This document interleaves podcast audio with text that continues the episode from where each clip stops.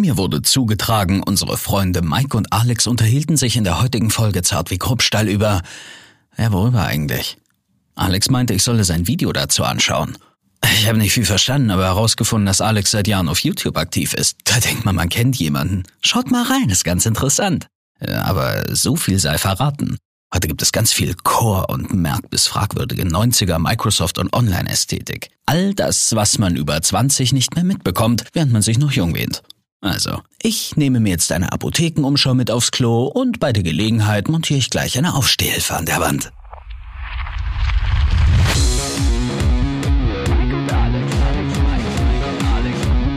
Zart wie Kruppstahl.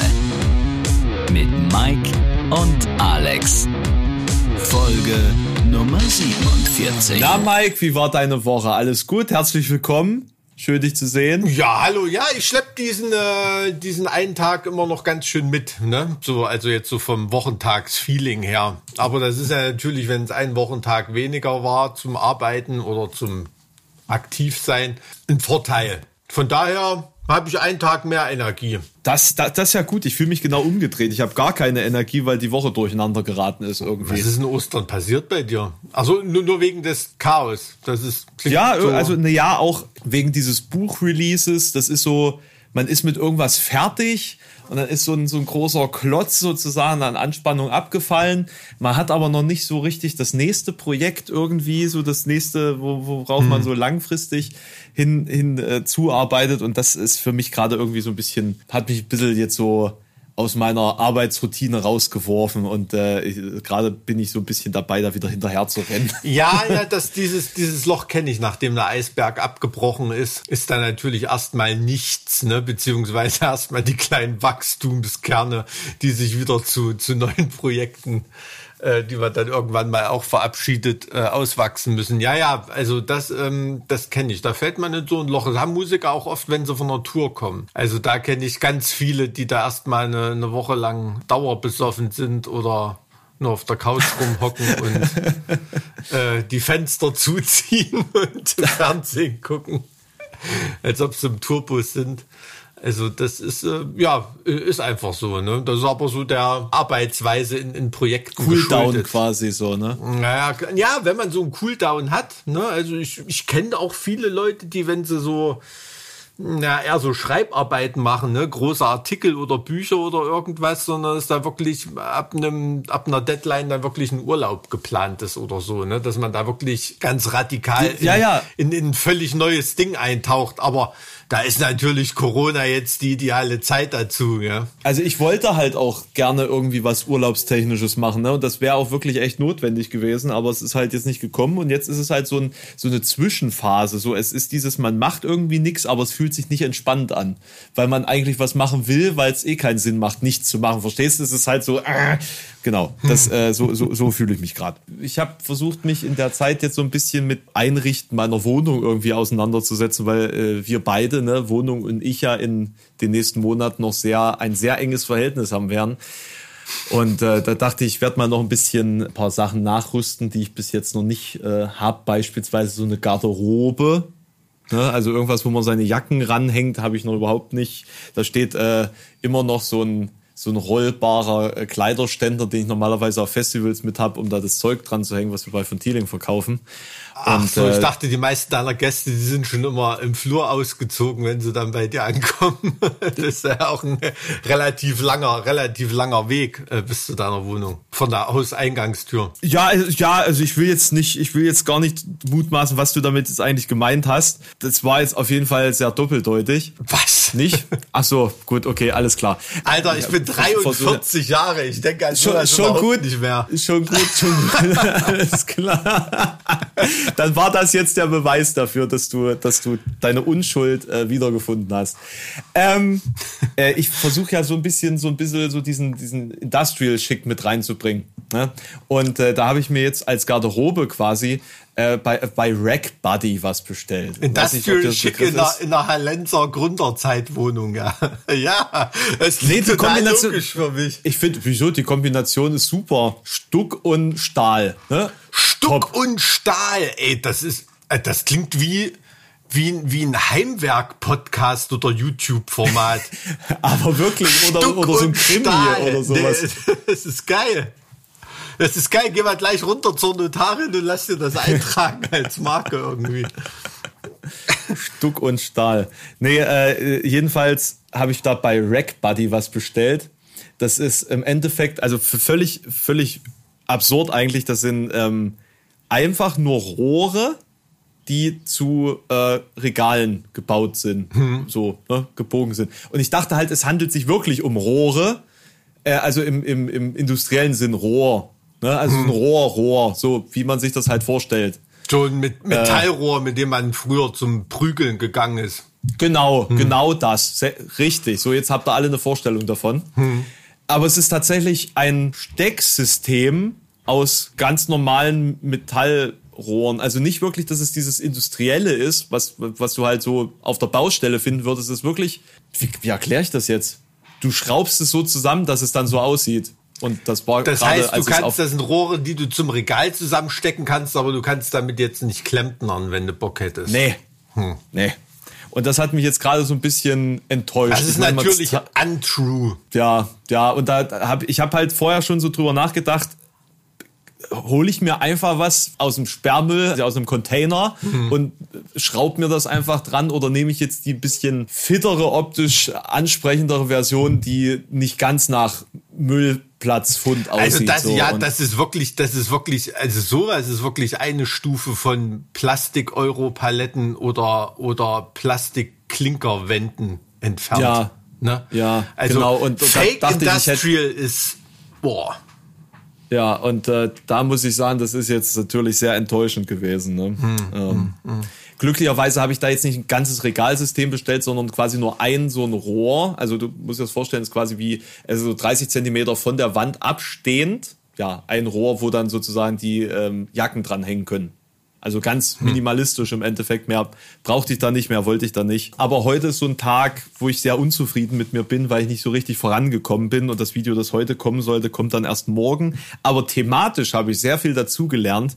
Und vielleicht kann ich dich da auch erleuchten, als 43-jährigen Mann mal mit etwas in Verbindung bringen. Dass, was, äh, worum geht's in dem Video?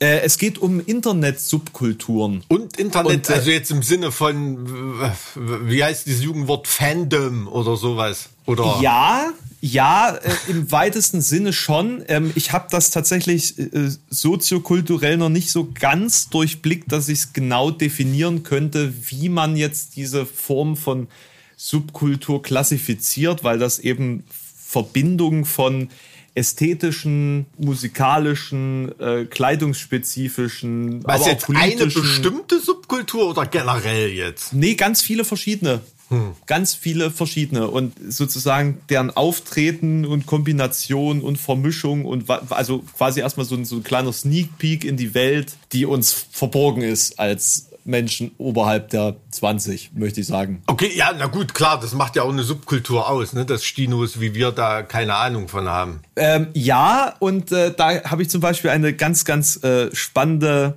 Subkultur für Stinos entdeckt. Äh, dazu aber später. Nee, also es ist, das ist völlig absurd. Also jeder kann seine perfekte Subkultur finden, habe ich das Gefühl. Ähm, aber lass uns doch, lass uns doch ganz gemütlich einsteigen mit der Ästhetik des Dark Academia. Dark Academia, das klingt so alchemistisch irgendwie. Äh, von der Ästhetik ist das auch gar nicht so weit entfernt. Ich äh, moderiere ja äh, jetzt das Darkstream Festival. Das ist so ein Online-Festival, das sozusagen das WGT so ein bisschen ersetzt. Hm. Ich habe mich immer so gefragt, wie schaut es denn jetzt eigentlich aus so mit diesen Gothics? Haben die eigentlich noch Nachwuchs? Kommt da noch was nach oder ist das jetzt sozusagen wie das Wacken-Publikum, jedes Jahr wird es ein Jahr älter. Ne? ähm, ich habe immer so das, den Eindruck gehabt, dass die Gothic-Szene vielleicht sogar noch schneller überaltert als, als die Metal-Szene jetzt per se.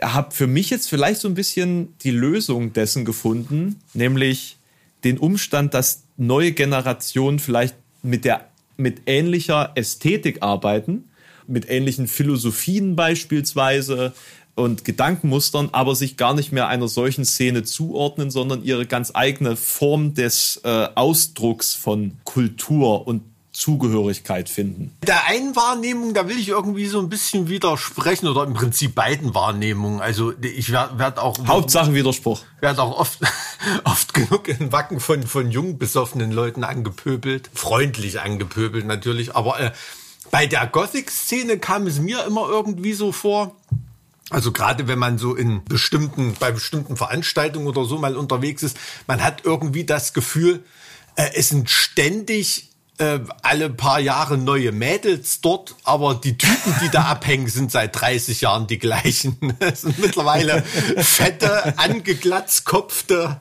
äh, Gothic-Platzhirsche, weißt du? So, die da immer noch so ihre Kreise ziehen und mit irgendwelchen, mit dem gleichen Philosophiegeschwurbel seit 25 Jahren irgendwelche jungen Frauen beeindrucken wollen. Und, und so, so die, die Mädels werden irgendwie da immer ausgetauscht, in Anführungsstrichen. Ne? Ähm, aber so, so, so die Typen sind immer die gleichen. Also so, dass die Szene so komplett altert. Also ich kenne viele in Anführungsstrichen gestandene Gothic-Mädels oder so. Die haben natürlich die Liebe zu der Musik und so weiter, haben die die komplett mitgenommen. Aber die sind jetzt im Alltag nicht mehr so als Gothics irgendwie ähm, erkennbar. Aber ist ein Blick von außen. Ja, meinerseits ja auch. Aber sei es wie sei, das war jetzt eigentlich nur so ein bisschen der gedankliche Türöffner ja. zu, äh, zu den Dingen, die ich da daraufhin entdeckt habe.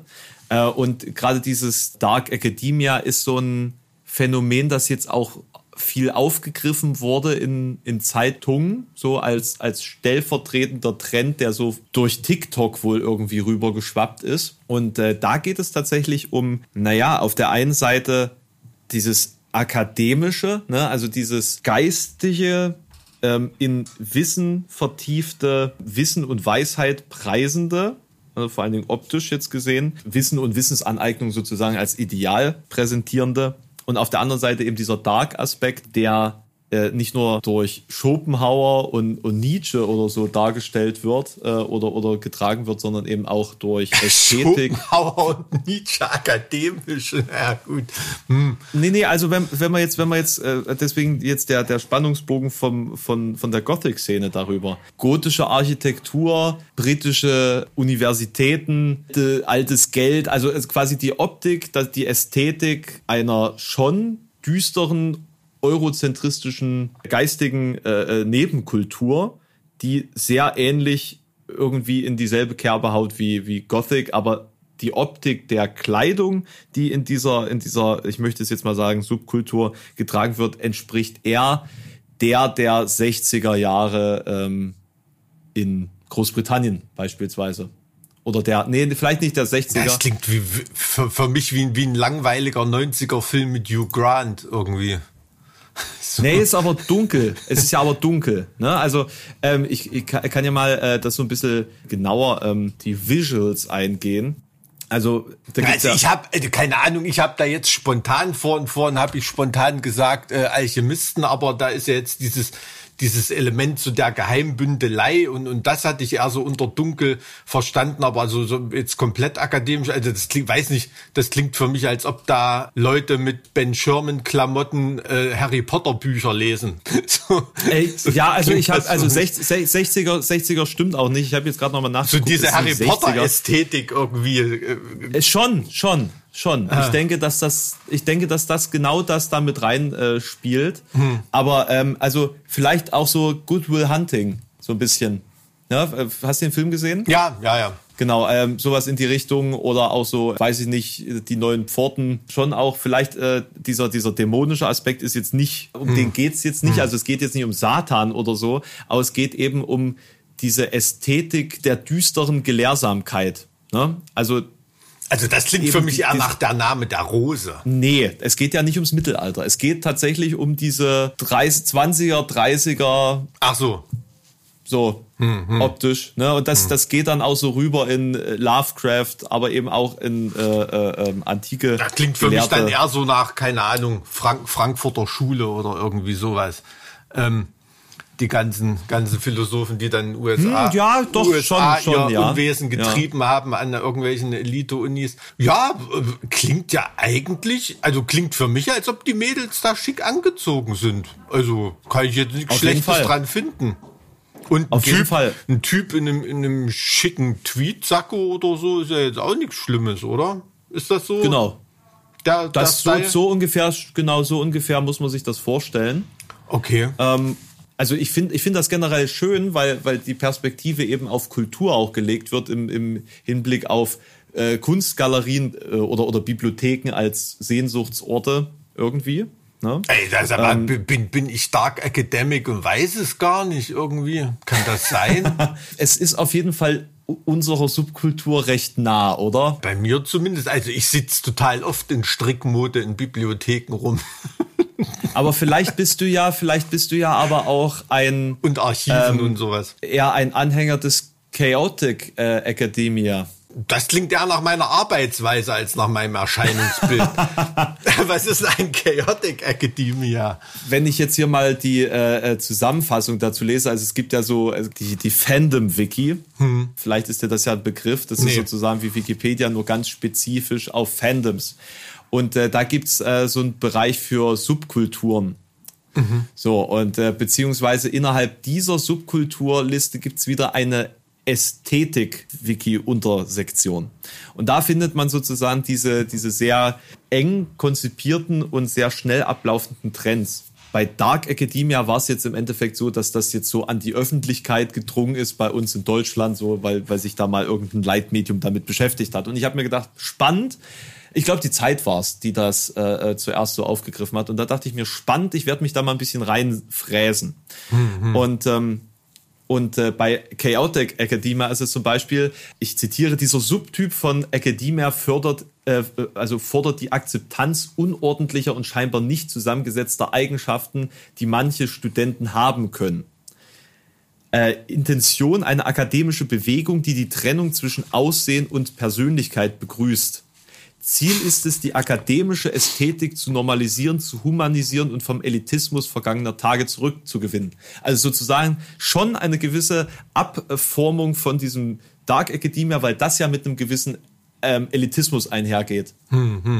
Und äh, diese Ästhetik konzentriert sich beispielsweise auf den Lernprozess selbst ne, und das Geistige an sich, also nicht dieses losgelöste Geistige, ne, dieses über allen Dingen schwebende, erhabene, sondern den pragmatischen Aspekt des Lernenden. Ja gut, also da steht ja, ähm, ähm, weiß ich nicht, seit dem Bologna-Prozess komplett im Vordergrund irgendwie. Ne? Also da kommt dieses romantische Element ja völlig, völlig zu kurz. Also ich weiß nicht, ob ich mir da irgendwie Dark Academia vor, vorkommen kann, wenn ich es gerade nicht geschafft habe, mich für ein Online-Seminar einzutragen oder, oder irgend sowas.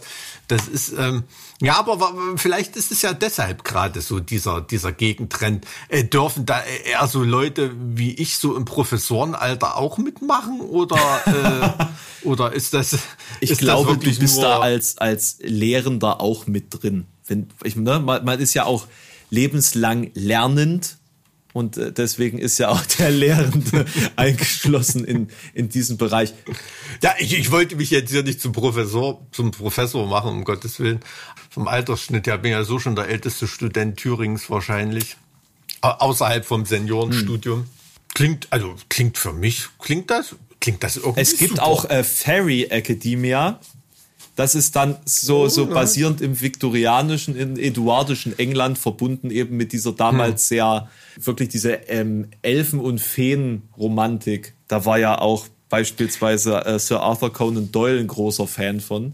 Äh, Ist sozusagen dann der, der eher in die Harry Potter-Richtung gehende Aspekt, glaube ich. Ja, aber was, was mich dabei stört, das ist alles so dieser, dieser Commonwealth-mäßige Anstrich irgendwie, weißt du, dass das alles so, so, so britisch Ja, genau, angestylt genau. ist. Also wenn ich an, an Akademien, an Universitäten oder irgendwas denke, also für mich besteht da die Anziehung eher so in diesen, in diesen ganz, ganz altehrwürdigen Universitäten, ne? Keine Ahnung, was weiß ich, Bologna, Bologna, oder, ja. oder, oder irgendwie sowas, ne? Oder Bologna ist die auch- älteste, ne? Nee, nee, da gab's, gab's, ja, gut, kommt drauf an, was du als Universität bezeichnen willst. Aber auf jeden Fall waren die ältesten in Italien damals, ja. Aber das hat dann eher schon so den, den Namen der Rose, wie ich vorhin sagte, eher so den Approach dann Oder, schon oder, wieder, oder ne? dann, dann gleich die Schriftrollen von Alexandria. Ne? Also wenn, wenn man bitte über klassische Gelehrsamkeit redet, dann bitte Ja, oder, oder der die Antike Tafel von natürlich. Uruk oder so.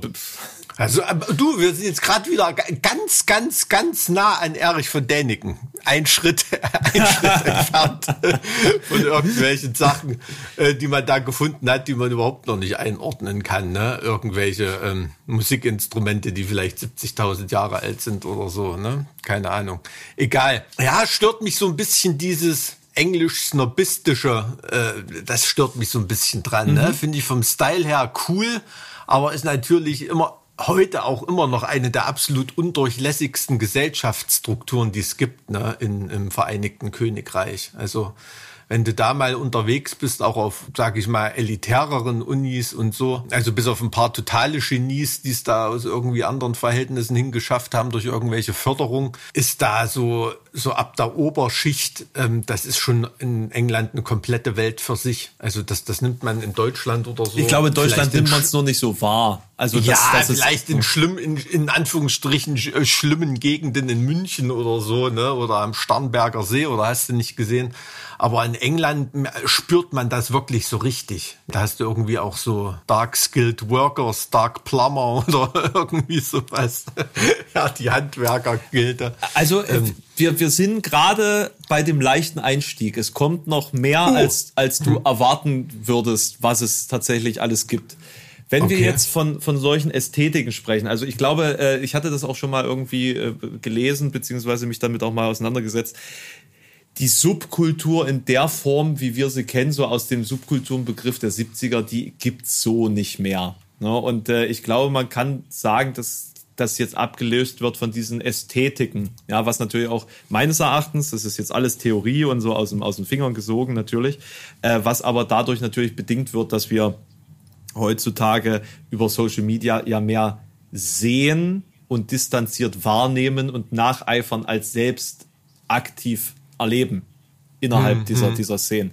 Und deswegen gibt es, glaube ich, diese Ästhetiken. Und man kann sagen, es gibt eben so Oberkategorien von Ästhetik. Äh, das ist jetzt beispielsweise dieser Academia-Begriff, der halt diese Lehrsamkeit als, als ganz äh, eng verbundenes äh, Thema hat. Aber es gibt dann eben noch andere, ich sag mal, Suffixe, die da etwas äh, beschreiben. Nämlich beispielsweise der Core-Suffix der Goth-Suffix, der Key-Suffix, der Punk-Suffix und der Wave-Suffix. So. Und die alle füreinander haben nochmal eine ganz spezifische Bedeutung im Hinblick auf, wo sind sie anzutreffen, wie wirken sie sich aus und, und was wird dadurch sozusagen beschrieben. Wenn wir jetzt beispielsweise diesen, wenn wir jetzt mal zu dem Punk-Suffix gehen, das ist eigentlich so das bekannteste, würde ich sagen, und das, was so am, am nächsten ist an dem, was wir so kennen, glaube ich. Äh, Gerade auch, weil es jetzt so in den Medien ist, Cyberpunk beispielsweise. Also mhm. der, der Punk-Aspekt ist so das Dystopische. Also Punk gibt dem so einen dystopischen Anstrich. Ja. Äh, ne? ja. Und äh, das davor bezieht sich sozusagen auf eine spezifische Entwicklungsstufe. Also deswegen haben wir beispielsweise Steampunk. Mhm. Wir haben die technische Entwicklungsstufe der dampfgesteuerten Dinge. So, und im hm. Steampunk ist halt alles irgendwie dampfbetrieben. Und, und das, das, das Spannende ist, es gibt für de facto fast für jedes Jahrzehnt so eine Punk-Richtung. Es gibt Atom Punk, das ist, glaube ich, so 50er. Es gibt, äh, ja. es gibt äh, Solar Punk, äh, es gibt, äh, es gibt äh, Dieselpunk beispielsweise, das steht so für die, für die 30er, 40er. Ja, also äh, Biopunk, dann geht das runter. Investment-Punk. ja, gibt's. Gibt's ja, ja, Buch, natürlich. Was so heißt. Ne, das mhm. ist ein Typ, der nennt sich so.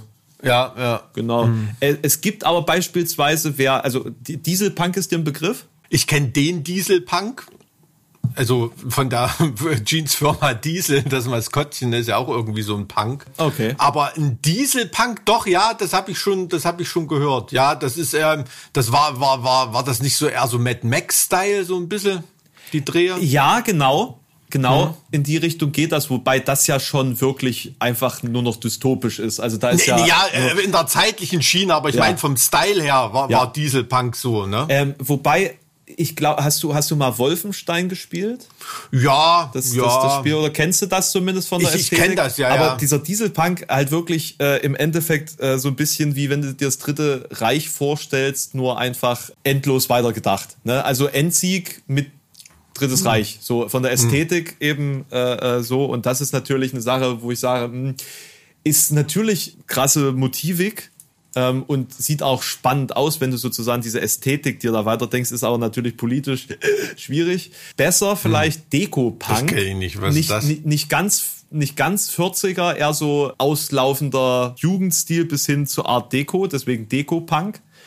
Und mhm. äh, das äh, ist, also da gibt's dann wieder so Subgenres, die das so ein bisschen definieren. Also wenn du Anhänger des Deko-Punk bist, dann kannst du entweder Pycraftien Deko Punk, Hortensien Deko Punk sein oder Anhänger der Outskirts.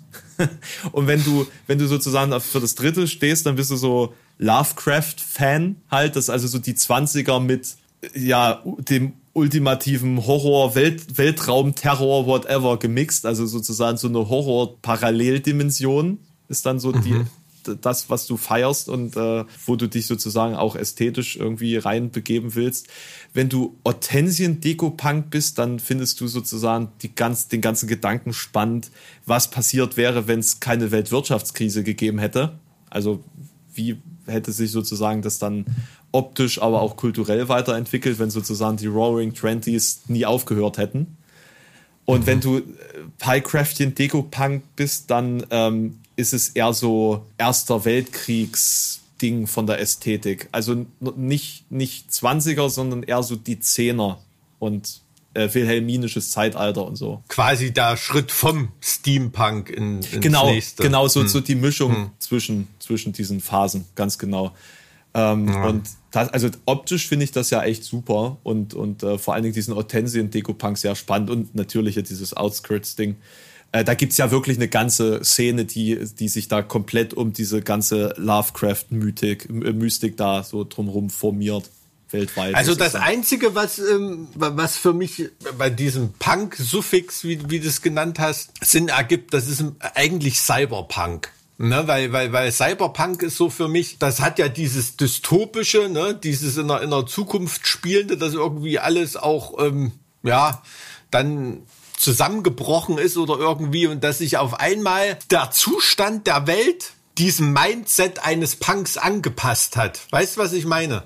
Also, dass dieses punkmäßige Mindset, ne, hier no Gods, no Masters, du, du meinst, Du meinst sozusagen das Problem, dass eben dieses Mindset äh, nicht, also keine Rolle spielt in diesen anderen Punk-Variationen?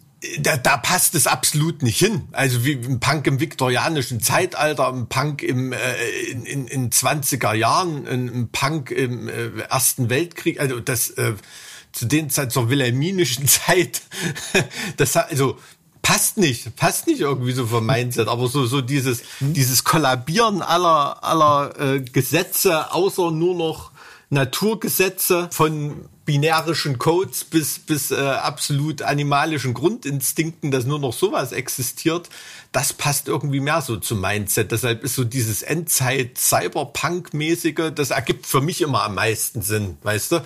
Weil, also das finde ich, deshalb beschmunzelt man ja manche, oder ich zumindest manche Subkulturen immer, weil ja da immer möglichst so ein Mindset mitgegeben wird, wie du jetzt auch sagst, ne, bei Dark Academics, ja, das ist so die Ästhetik des Lernens, bla bla bla. Am Ende geht's einfach drum, was für Klamotten du anhast. Das hat viel mit der, mit der Subkultur zumindest nach außen zu tun und mit der Zugehörigkeit.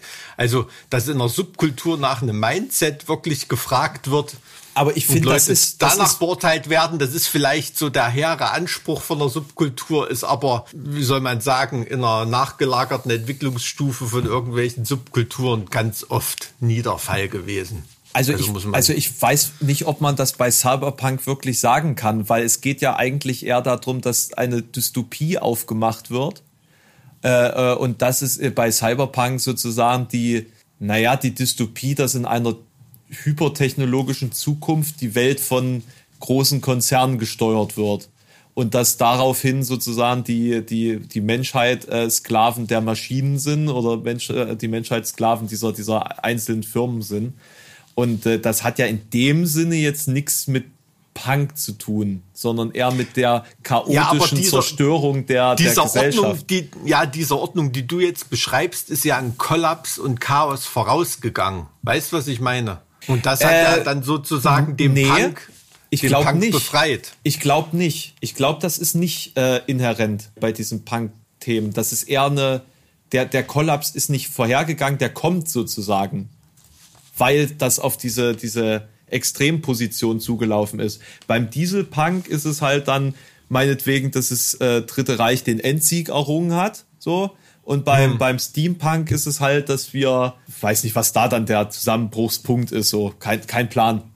Weiß ich nicht. So. Und beim, beim Deko-Punk ist es halt dann der Erste Weltkrieg, der niemals aufhört oder so.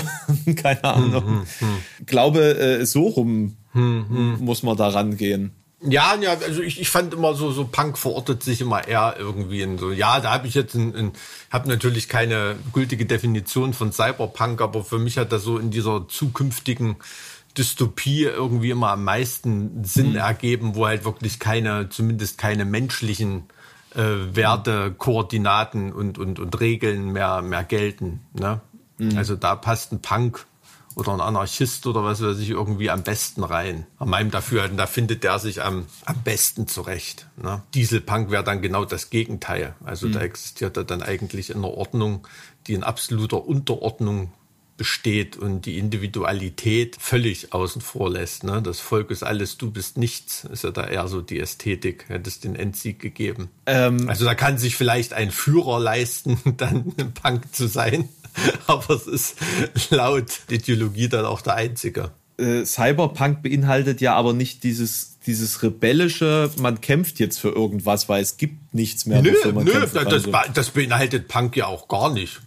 Also für mich nicht. Okay. Das ist ja auch gerade das, was ich da damals in der Hardcore-Szene, ähm, als es dann mit diesem Straight Edge losging oder so, was vielen Punks äh, vorgeworfen wurde. Ne? Ihr sitzt dann nur besoffen in der Ecke und ballert euch mit Drogen weg oder irgendwas. Kämpft doch mal lieber irgendwie. Ne? Ihr, ihr seid doch Ihr seid doch eigentlich nur Opfer, gar nicht jemand, der irgendwas verändert. Punk ist für mich äh, ist dir alles scheißegal. Hm. Also natürlich wird Punk immer eher so mit einem aktivistischen linken Spektrum assoziiert oder so, aber ein richtiger Punk, dem ist alles scheißegal außer seiner Bierbüchse, finde ich. Dann ist sozusagen ist so. der Investment Punk, der hat sich den falschesten Namen überhaupt ausgesucht. Das ist einfach nur ein, ein Accessoire.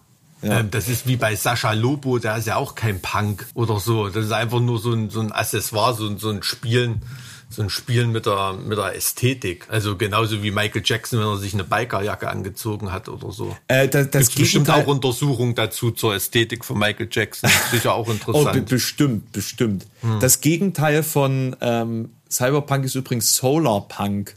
Solarpunk. Solarpunk, zumindest habe ich das so verstanden, weil das im Endeffekt die Zukunft ähm, darstellt, wo die Menschheit frei ist und völlig mit erneuerbaren Energien versorgt und so weiter und so fort. Also Punk auf der Enterprise oder was? Ja, nee, so, schon auf der Erde, so wie ich das verstanden habe. Ja, ich meine, in, in, dem, in dem Zeitgefüge, dass da irdische Konflikte überwunden sind. Ja, und, genau, äh, ja, stimmt, genau, genau. Mhm, ja, ähm, aber okay. es ist jetzt natürlich, also das ist natürlich meines Erachtens schon weit weg davon, Communities zu reden, glaube ich. Wobei es gibt natürlich auch Leute, die sich so einer Cyberpunk-Community zugehörig fühlen. Vor allen Dingen jetzt durch hm, dieses hm, Spiel, mm, durch diesen Hype jetzt. Aber es, es geht noch, es geht noch tiefer. So, das war jetzt immer noch der, der Einstieg für, für uns. Aber da redet man ja immer nur von einer, von einer Ästhetik, weil diese Verhältnisse ja real gar nicht existieren, ne? Was für Verhältnisse meinst du jetzt? Naja, ich kann ja heute nicht, nicht, nicht Cyberpunk sein und nur nach Maschinengesetzen existieren oder irgendwie sowas. Das ist ja heutzutage nicht möglich, wenn dann da Ordnungsbehörden, Beamte nee, ähm, nee, nee, aus Fleisch und Blut dann mir gegenübersteht. Kann, kann ich dem ja nicht einfach eine, eine Photonpatrone in den Kopf schießen oder so. Das ist ja genau dieselbe Frage wie Cannibal Corpse. Kannst du nach den Texten von Cannibal Corpse leben? Das ist schon rein physikalisch das? schwierig. Also.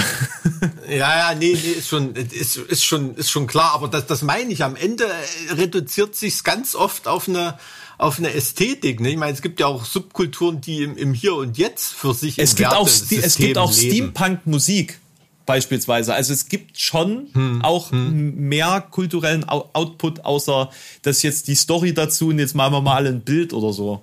Ähm, ja, ja, ähm, das, das kann man sagen. So. Und hm. beim, beim Cyberpunk beispielsweise schwingt ja halt dieses nihilistische, technokratische hm. irgendwie mit. Ähm, das ist ja nicht, das ist ja kein leeres Bild. Da ist ja auch schon irgendwie äh, eine gewisse Philosophie oder äh, zumindest so eine, eine Weltsicht mit dabei, wenn man, mhm. wenn man sich irgendwie die, zu diesem Cyberpunk-Image hingezogen mhm. fühlt. So, aber jetzt kommen wir mal, jetzt kommen wir mal zu einem Bereich, dem, mit dem du dich auskennst, nämlich dem Core-Bereich. So, Core. Ja, ja, das hat ja null mit dem zu tun, was wir jetzt denken, was es ist. Ne? Also es hat jetzt nichts mit Metalcore in dem Sinne zu tun, sondern der Core-Begriff ist eigentlich eher, also man kann es übersetzen mit die Romantisierung von. Hm. Ja, also das äh, die Rückführung aufs Wesentliche, die gute alte im Sinne hm. von von der Kern des Pudels Kern sozusagen das, das, ist eine, das ist eine interessante. Den Chorbegriff, also so, so würde ich das vermuten. Also das gibt's ja, gibt's ja auch, ähm, zum Beispiel an der Grenze zur Renaissance oder so, als sich das auf das alte, wahre Rittertum, auf Ritterlichkeit und wahre mhm. Liebe besonnen wurde und so. Das hat ja so diesen Kerngedanken gehabt, ne, immer an der Schwelle, wenn da irgendwie eine, eine, eine neue Entwicklung kam. Gerade im, im Radio einen Bericht gehört, ähm, dass mittlerweile es auch schon eine romantisierende Bewegung, es in Anfangstagen der Digitalisierung gibt. Als ja, ja, ja, ja, ja, ja, Nokia da, da sind wir, da sind wir jetzt. und sowas gehabt hat und sowas. Genau da sind wir jetzt, ähm, Mike. Habe ich vorhin gerade auf Deutschlandfunk einen Radiobericht gehört. Ja, Witzig. Hm. Da, aber genau da sind wir. Und ja, es gibt auch Nightcore. Also Night mit K, Rittercore gibt's. Nightcore. Ja. Nightcore. Das geil. Äh, es gibt auch geil. es gibt auch Princecore. ähm, nee, also, tats also tatsächlich ähm, äh, ist das natürlich nachvollziehbar, weil diesen Hang zu Mittelalter-Ästhetik und so, ich meine, ich veranstalte ein Mittelalter-Festival, mir ist schon klar, dass das Leute irgendwie cool finden.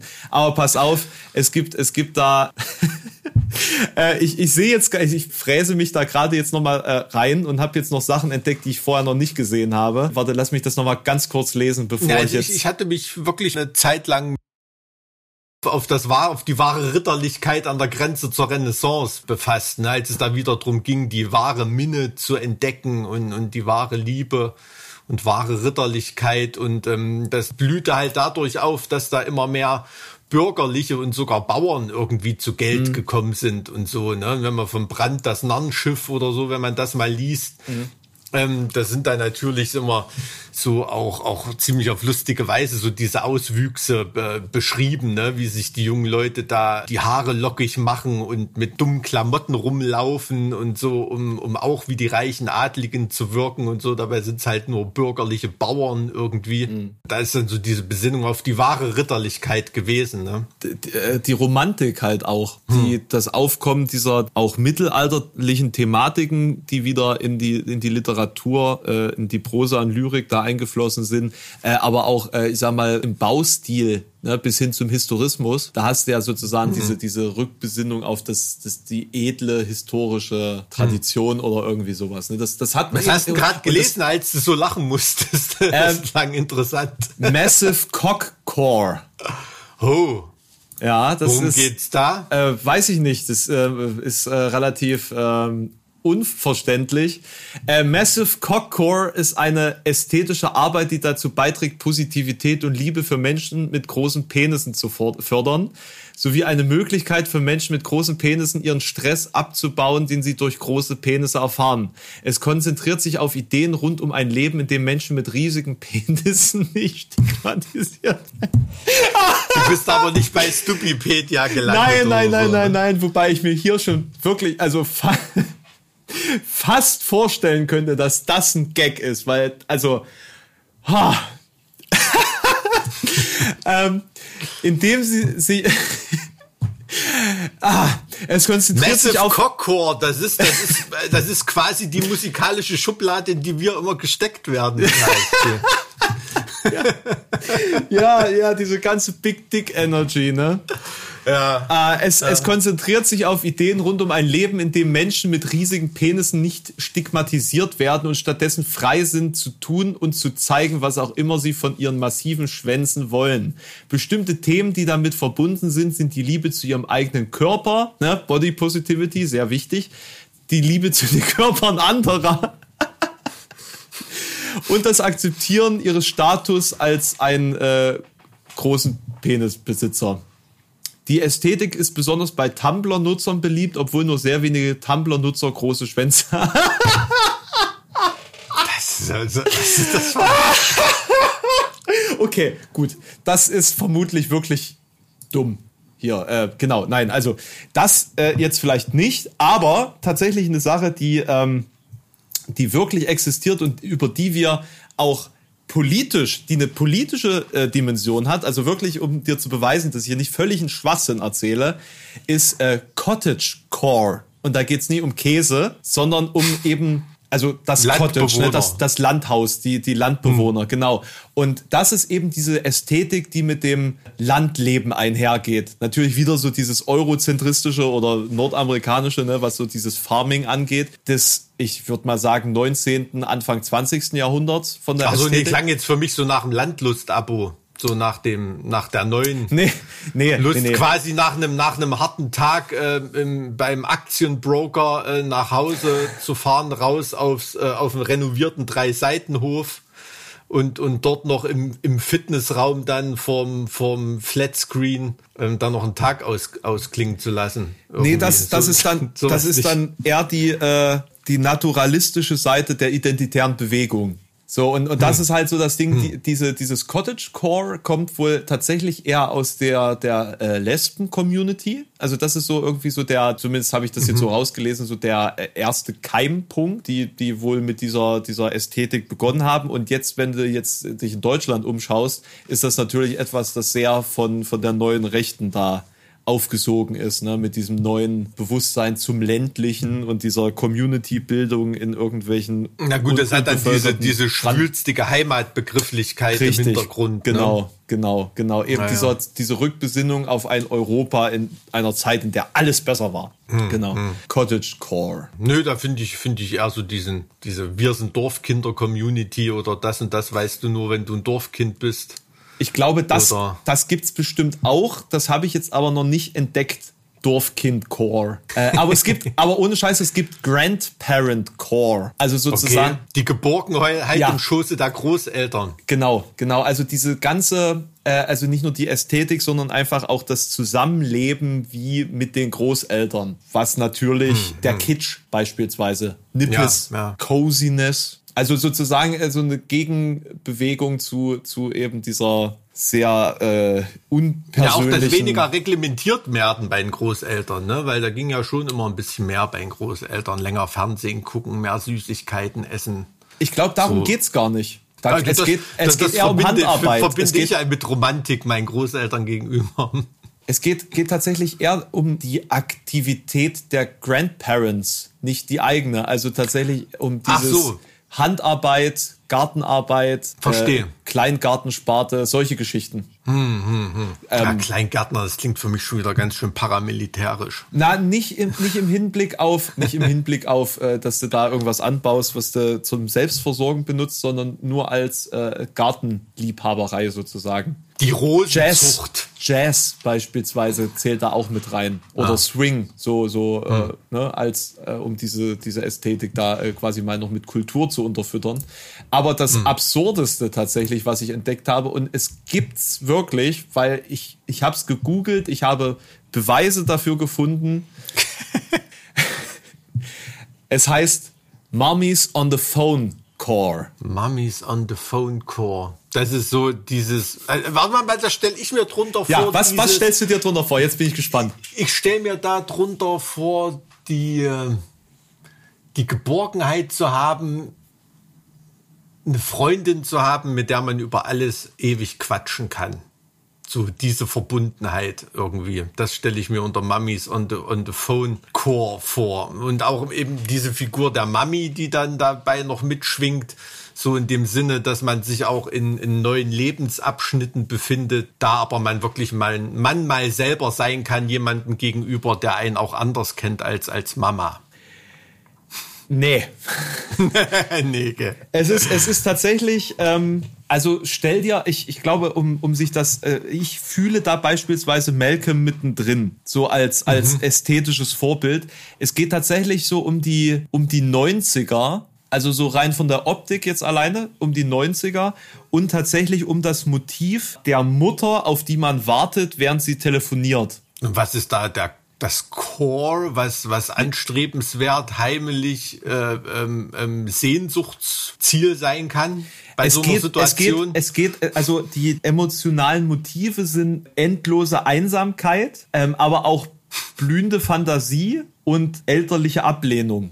Wenn ich das auf mich beziehe, wäre für mich Mami on the Phone Core geil. Ich kann jetzt endlich machen, was ich will. Die alte guckt sowieso nicht zu. Ähm, das wäre so die also Situation. Also ich, also ich verstehe das tatsächlich auch nicht. Mich würde es halt eher, also eher mit irgendwas. Das klingt für mich nach ja. so, einem, so einem Milchbrötchenkind, was ja, nach einem Muttersöhnchen irgendwie. Also so wie ich das, das jetzt verstanden habe, be be bezieht sich das so ähm, auf vor allen Dingen das öffentliche Telefonieren irgendwie. Hm. Uh, Mommy's on the phone call refers to an aesthetic based around rating for your mother to stop chatting in different crowded spaces, such as malls, parks, and diners, as well as spaces that they may seem to be popular. Also vor allen Dingen in 90ern stattfinden, da gab es sogar keine Handys. Äh, also angeblich ist das wohl ähm, seit, äh, also in den 90ern entstanden schon, diese Ästhetik, diese Bewegung. Was sind das für Leute? Ich weiß es nicht. Und äh, also da gibt's auch ganz spezifische Kleidungsstücke. Sehen die irgendwie aus oder so? Ja, sehen die ja. irgendwie aus? Ja, die sehen halt wirklich so aus, wie du dir das vorstellst, so Teenager Anfang der 2000er, äh, Ende der 90er, so die Klamotten. Also gibt's wirklich so bis hin zu Accessoires, aber auch Activities, die, die dafür stehen. Beispielsweise in die Wolken starren oder vorbeilaufende anstarren oder sich Geschichten ausdenken. Und es gibt auch Musik, die für diese, für diese Subkultur steht. Und zwar halte ich fest, 90er Jahre Mall-Musik. Hä? Das ist quasi die ersten weißen Hip-Hop-Acts oder was? so, so ungefähr. Es klingt für mich komplett nach White Trash. Ja, ja wirklich. Ja, ist, ist glaube ich auch so. Oder zumindest so untere Mittelklasse USA oder sowas. Ja, genau, wo du, wo du, wo du auf, auf Schritt und Tritt von der Army rekrutiert wirst oder so in, in den Malls, weißt du? Ja, ja, ja. So, weil in den, äh, in die teuren Malls, da gehen die ja nicht rein, weil die Jugendlichen dort nicht, äh, sowieso nicht zur Armee gehen würden. Aber man, ähm. man, man fühlt das, man fühlt das schon, so die, diese 90er Jahre Jugend, so durch die Popkultur. Man, man fühlt das irgendwie. Also ich glaube zu fühlen, was die meinen. Also ich habe die 90er äh, nicht, nicht verbracht, äh, auf meine Mutter zu warten. Äh, du? Naja, das, was ich von 90er mitgekriegt habe, war, hat schon einiges mit meiner Mutter zu tun gehabt, ja. ja bei mir auch, natürlich, klar. Verstehe ich. Also man, man, spürt, dass da irgendwas ist, an dem man sich aufhängen kann. Aber das ist das Erste, wo, wo mir diese Faszination nicht, nicht einleuchtet. Wie man nee. das, also das finde ich irgendwie völlig random. Also da, da könnte ich auch sagen, irgendwie ähm, Joghurtbecher, Deckel, Ableckchor. Damit dieses Gefühl beschreiben, äh, kurz, kurz nach der Wende, als es die ersten Westprodukte zu kaufen gab. Keine Ahnung. Aber das ist ja auch was, an das sich Leute gerne erinnern.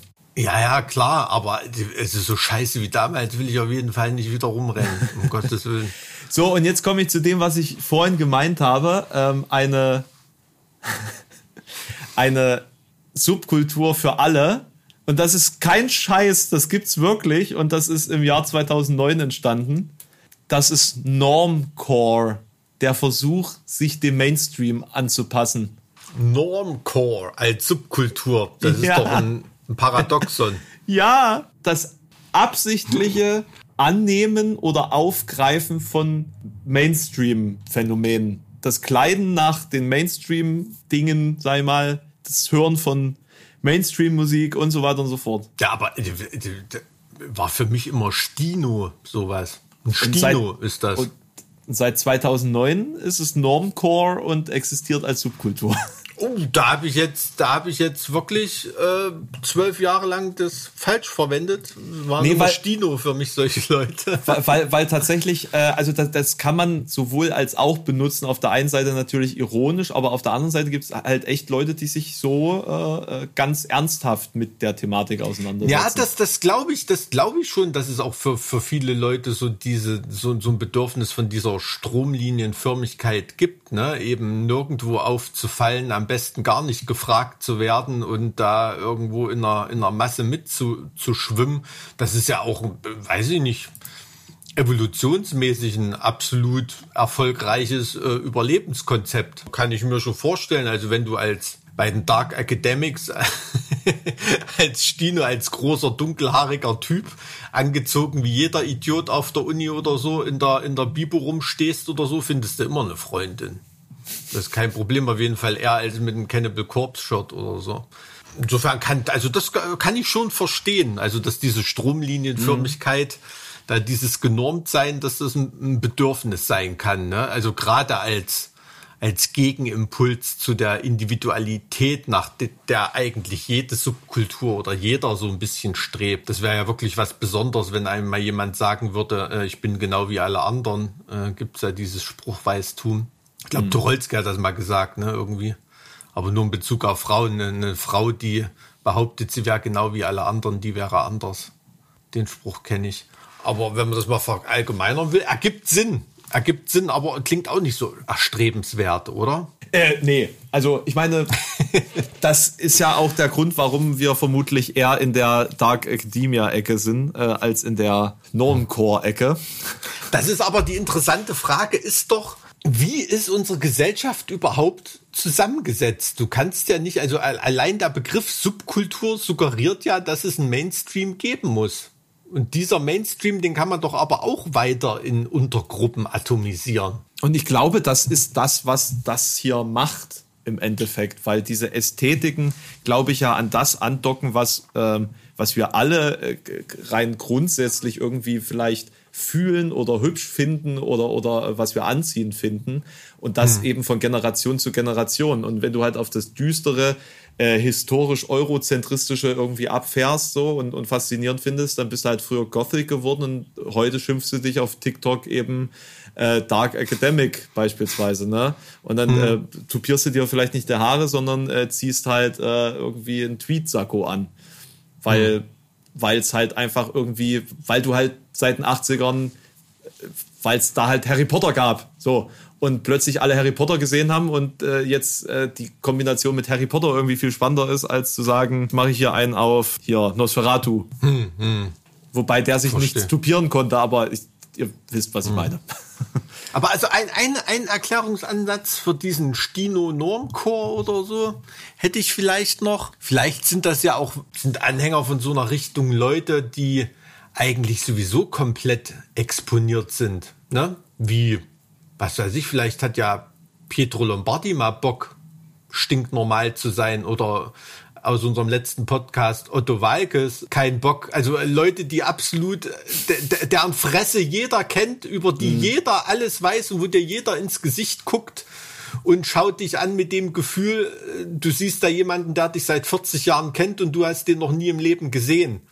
Solche Leute, da könnte ich mir vorstellen, in dem einen Film über, über Lady Di, ähm, wo da diese, diese Romanze mit dem, mit dem Arzt äh, beschrieben wird, da, da ist auch so eine schöne Szene, wo die es nicht auf die Kette kriegen, in diesem scheiß Buckingham Palace sich stinknormale Hamburger zu besorgen, weil sie einfach abends mal Bock drauf haben oder so. Also, dass man da einfach mal Bock hat, ganz, ganz normal zu sein. Ne? Du gehst als mhm. Lady Di natürlich nicht gegenüber zu McDonalds und kaufst dir irgendwas. Den Antrieb könnte ich mir irgendwie vorstellen, ne? aber dass so, so Leute wie du und ich den Antrieb haben, noch grauere Mäuse irgendwo zu sein, weiß ich nicht, wo das herkommen sollte. Also das ist ja dann quasi die Sub ja, aber ich Kultur mein, gewordene Schüchternheit. Aber irgendwie. ja, genau, ja, ich meine, ich verstehe das schon, wenn man wenn man eben diese Schüchternheit äh, fühlt und eben in der Masse und also ich glaube, es gibt mehr Leute, die sich in der Masse verbergen wollen, als Leute, die sich aus der Masse exponieren wollen. Ey, aber nur in bestimmten Situationen und nicht als Lebensprinzip, oder? Also wenn mein Mathelehrer mit Stochastik anfing, da bin ich auch richtig zum Normchor geworden in, in, der, in, der, in der Klasse und war froh, wenn ich da nicht. Ne, also, aber jetzt so generell, so als völliges Lebensprinzip quasi der Thomas Müller zu sein, also der absolute Durchschnitt, wenn man es jetzt mal auf Namen beziehen würde oder so. Ist komisch. Also, also ich verstehe, ich, ich weiß, ich bin ja ich, ne? Und deswegen weiß ich, ich suche mir immer irgendwie Sachen aus, die weird sind und für die sich sonst so keiner interessiert, einfach weil es, warum auch immer, es passiert halt so. Ne? Und hm, hm. deswegen habe ich halt irgendwelche orangenen Tweetsackos in meinem Schrank hängen und, und so ein Schnulli. Ne? Das wird, hm. kauft sich ja auch kein normaler Mensch.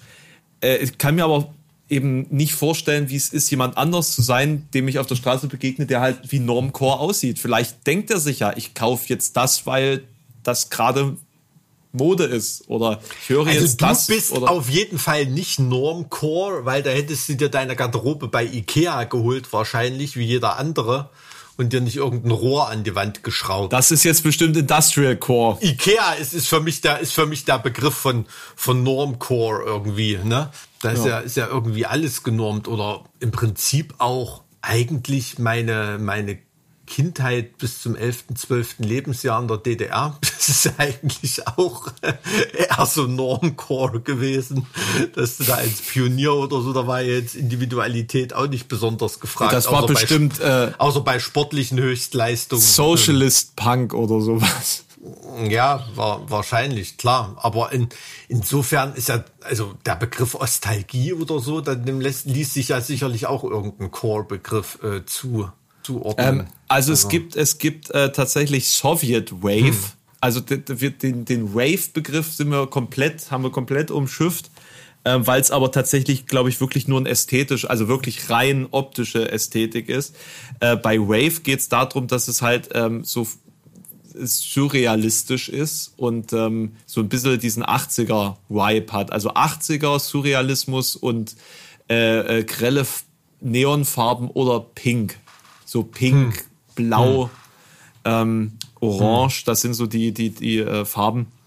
Und es gibt Soviet Wave und zwar auch als Musik. Und das ist mhm. cool. Soviet Wave, Wave ist tatsächlich cool. Also es hat, hat halt was Depressives, ne? Klar, also äh, hm. Sowjetunion, 80er Jahre, was, was anderes kannst da nicht erwarten. Und genau mit dieser, ähm, also mit diesen äh, Images spielen die da, ne, mit, mit irgendwelchen zerfallenen Blöcken und äh, hm, hm. Winterlandschaften, karge Ödnis, also quasi wirklich ähm, sehr düster und, und, und depressiv. Ja, also man, man, man springt da, man kommt da, manchmal, es ist besonders immer interessant, wenn man einfach mal so in, in so, ja, hast du glaube ich schon mal das Wort benutzt, wenn in so Karnickellöcher reinfällt oder mhm. man äh, solche Türen oder Öffnungen in so eine Subkultur durchstößt, ne, auch, auch zufällig. Also uns ist zum Beispiel mal passiert, ich habe mal auf Instagram, auf, auf dem Heaven Shell Burn Account ein Bild gepostet, ähm, eins unserer ersten Band Picks, ne? Also wirklich mhm. aus, aus Mitte, Mitte, Ende der 90er irgendwie müsste das sein, so 1996 rum. Und da ist unser Sänger Molle halt so mit, mit kahl geschorenen Haaren, hat halt irgendwie noch so einen Anfang 90er Trainingsanzug an und kutzt da irgendwie auf so einer Betontreppe oder irgendwie so stinknormal, wie es damals halt war. Und als ich das gepostet habe, da war auf einmal ein, ein Run auf, auf diesem Bild mit irgendwelchen Kommentaren, die haben da irgendwas von krass, quass, Gopnik-Style, bla bla bla irgendwie äh, geschrieben. Und ich, die Worte, die kannte ich überhaupt nicht. Ich einfach mal Gopnik gegoogelt oder so. Und das waren wirklich einfach nur Bilder von jungen Männern, die im, im Trainingsanzug vor ihrer Plattenbausiedlung irgendwo Kuzen ja. Und, und cool tun oder irgendwie, also so ein Zeug, so ein Zeug, ne? Also das ist äh, äh, lustig. Lustig, wenn man da manchmal so, äh, so Dinge reintappt und, und hat überhaupt gar keine Ahnung davon. Das ist auf jeden ja? Fall Ost. Das ist Ost. Ja. Halt so, so russischer. Techno. Und ja, dann so. ja, genau. Und äh, fand ich, fand ich mega cool, dass man da halt irgendwie Gopnik war. Ne? Und ich war wahrscheinlich ein Dark Academic oder bin's und weiß es gar nicht. Ja, du bist ja kein Elitist. Ich glaube, das spielt da mit rein. Nee, also vom, vom Mindset her, nee, ab, absolut nicht. Vielleicht also, bist du ja eher so ein Light Academia. Light Academia, was heißt denn das? Das ist sozusagen eine emotional positive Version von Dark Academic. Ja, ja, so ein bisschen schon. Total interessante Reise, auf die du mich da ja heute mitgenommen hast. Und ich bin auch, ich bin da auch wirklich selbst nur am Rande dessen und, und habe davon ja auch nur, also eigentlich keine Ahnung. Bin sehr gespannt drauf, mich da noch weiter reinzulesen und reinzuarbeiten, weil mich sowas halt äh, echt interessiert, muss ich sagen. Hm. Also optisch passt du auch gerade wirklich ins äh, Light Academia rein. Naja, siehst du. Ja, du bräuchtest jetzt äh, noch ein bisschen Interesse an Swing und leichter klassischer Musik und Softrock. Äh, und, und du müsstest so, so äh, Bands wie äh, die Beach Boys und Billie Holiday und die Carpenters mögen. Um geht Gottes aber auch, wenn du, geht aber auch, wenn du Chopin hörst oder Frank Sinatra und Lana Del Rey, scheinbar. Mhm. Und Tchaikovsky geht auch. Siehst du? Mensch, da hast du Nee. doch ein, ein großes Spektrum an Musik, mit der du Nee, da arbeiten bin ich kannst. als Weimar natürlich eher Franz Liszt, der hat ein bisschen mehr Akrobatik betrieben als Chopin am Klavier. Aber Ich, ich gucke jetzt hier gerade so, also List äh, bist du definitiv Dark Academic. Ich sehe ja nämlich gerade bei Dark Academic ist hier die äh, äh, ungarische Rhapsodie Nummer 2 zum Beispiel gelistet. Äh, aber Mhm. auch Dvorak. Na gut, okay, also wir sind, wir sind einfach Dark Academics. Das können wir machen, was wir wollen. Da sitzen absolut, wir drin. eigentlich habe ich kein Problem damit. Also Ja, guck mal, Nick Cave and the Dvorak, Bad Seeds. Also alles, alles cool. Was sagst du? Nick Cave and the Bad Seeds auch. Ja, schon eher, schon eher. Brahms. Also dieses Light, Light Academic, das war, das war mir jetzt wirklich ein bisschen zu radiomäßig. Also Lana Del Rey. Ach na, guck, schon- und da, Danz Macabre äh, von Camille Saint-Saëns. Okay, alles klar. Also ich habe definitiv meine neue Subkultur gefunden. Ich bin hier Dark Academia oder äh, Dark Academic oder wie auch immer. Ah nee, dann äh, schön, dass wir uns da in unserer neuen Subkultur wiedergefunden haben. Metal, ey, ich meine, das ist ja auch langweilig geworden, oder? Äh, da äh, muss man sich mal irgendwie Ja, ich bin ja auch immer so, so ein Fan von, vom Crossover-Gedanken da. Die ganze Zeit nur Dark Academic sein, das ist ja auch langweilig. Also muss man ja ganz ehrlich sagen. Das ist ja wie, äh, genauso, genauso wie beim Metal. Du bist ja auch nicht nur Mittelalter-Fuzzi oder, oder, Nee, ich, hab auf, ich bin auf jeden Fall auch äh, Prince-Core-Anhänger.